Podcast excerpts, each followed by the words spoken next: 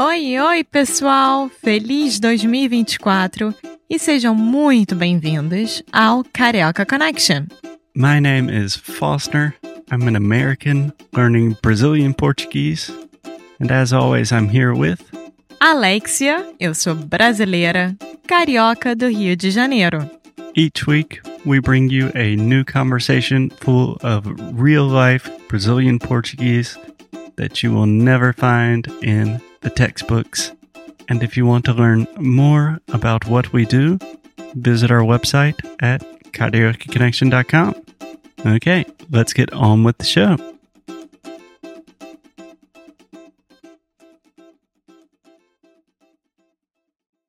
Oi, Alexia, tudo bem? Oi, Foster, tudo e com você? Tudo ótimo. E aí, como é que está seu dia? Meu dia está complicado, Por quê?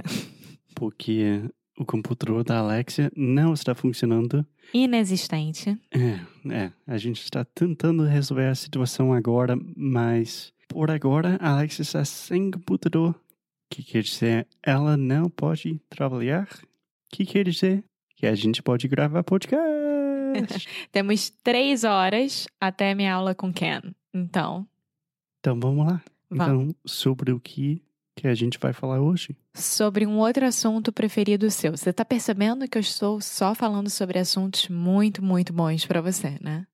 Foi yoga ou yoga.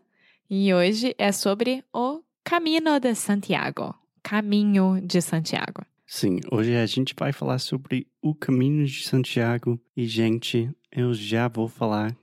Eu acho que eu falo isso em quase todos os episódios, mas esse episódio vai ser muito, muito difícil para mim, porque a gente está falando sobre uma coisa que existe em vários países do mundo, mas principalmente na Espanha. E quando eu estou falando sobre minhas experiências na Espanha, minha mente vira espanhola, do nada.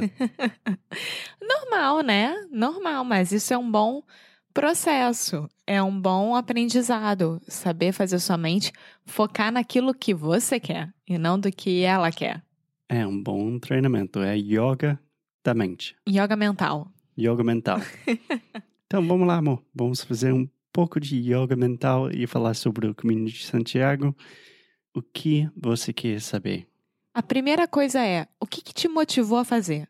Porque para algumas pessoas eu vejo que é a viagem da vida, né? Que são pessoas que realmente se preparam, fazem exercício porque fazem o caminho muito longo. E tem outras pessoas que fazem a menor parte. E tem outras que vão indo até onde Deus dará.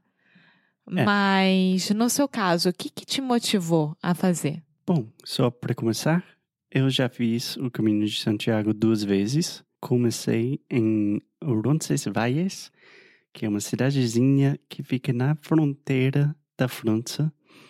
E caminhei desde Roncesvalles até Santiago de Compostela, ou em português seria Santiago de Compostela Uhum. né? que basicamente é a Espanha inteira. E o que me motivou, na verdade, nada. Foi um intercâmbio que minha universidade tinha, que cada verão um grupo de alunos vai fazer o caminho de Santiago. Mas esse grupo de alunos são quantas pessoas? É um professor que leva? É, você tem que pagar por isso? Como é que é? É, depende do ano, mas eu diria que normalmente são, tipo, entre 10 e 15 pessoas Uhum. fazendo. E tem dois professores que são especialistas na Uhum. Espanha medieval. E eu fiz a primeira vez quando eu tinha 18 anos, só porque eu, eu, eu achei legal. Eu sempre gostava da natureza, eu sempre queria visitar a Europa. Então eu fiz. E daí eu fiquei apaixonado pela Espanha e também eu fiquei muito, muito amigo dos professores. Então, a segunda vez que eu fiz, eu fiz como assistente deles. TA, Teacher Assistant. TA, isso. e É, é isso. Não tinha uma motivação intrínseca. Gostei. Muito bem. Pode falar isso? Pode. Quer dizer, poder pode. A gente nunca fala isso, mas pode. É, isso foi uma tradução diretamente do inglês. Agora, a primeira vez que você fez, quanto tempo durou? Bom, é, eu diria entre seis e oito semanas. Isso você parando pra dormir, parando pra almoçar, pra jantar, tudo direitinho, né? Não era uma coisa sem parar, literalmente. Não, literalmente não. A gente estava andando pra caramba. Quer dizer, Quantos quilômetros por dia, por exemplo? Depende do dia, porque o terreno, Terreno?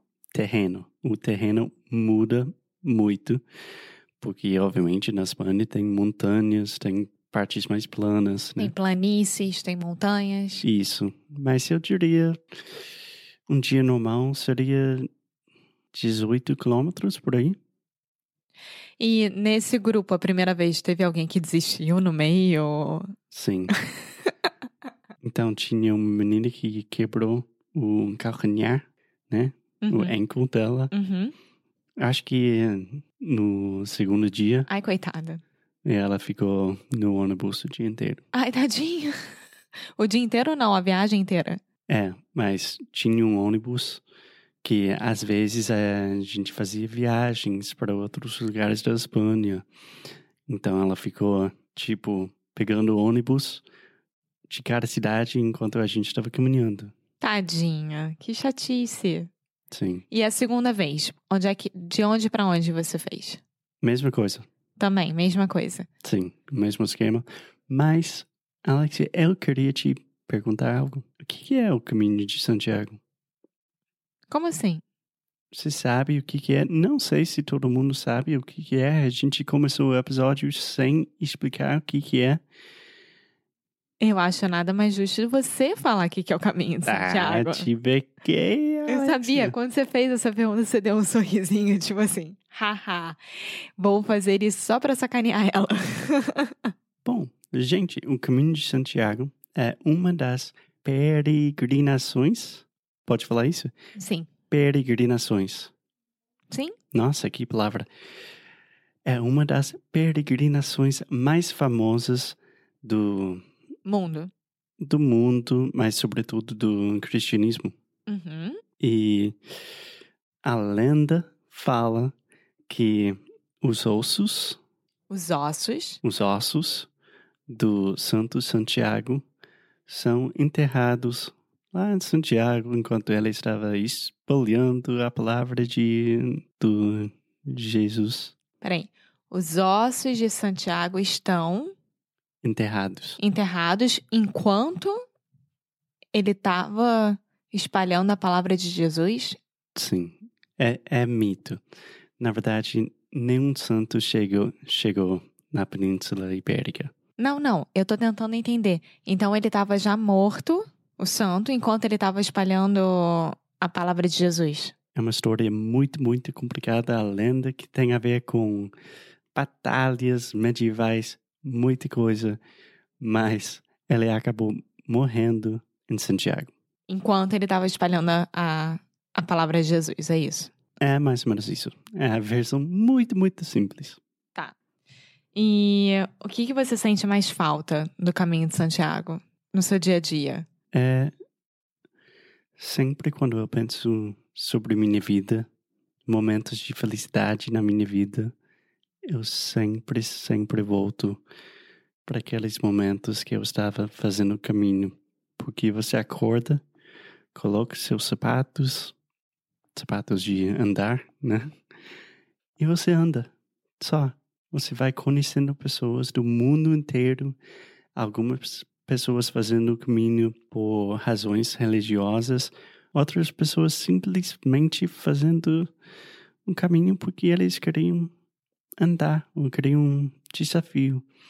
Então, o estilo da vida é tão simples, é tão bom, é tão gostoso. Ótimo. E você vai fazer de novo, né? Eu quero. Então, como é que você fala para as outras pessoas quando você encontra no, no meio do caminho? Buen camino. Então, buen camino, Foster. Muito obrigada por ter escutado mais um episódio aqui do Carioca Connection. If you're still listening, we imagine that you are pretty serious about improving your Brazilian Portuguese. That's awesome. You should check out our website at cariocaconnection.com to learn more about our online membership, the CC Club. Some special students get personalized coaching with me and Alexia.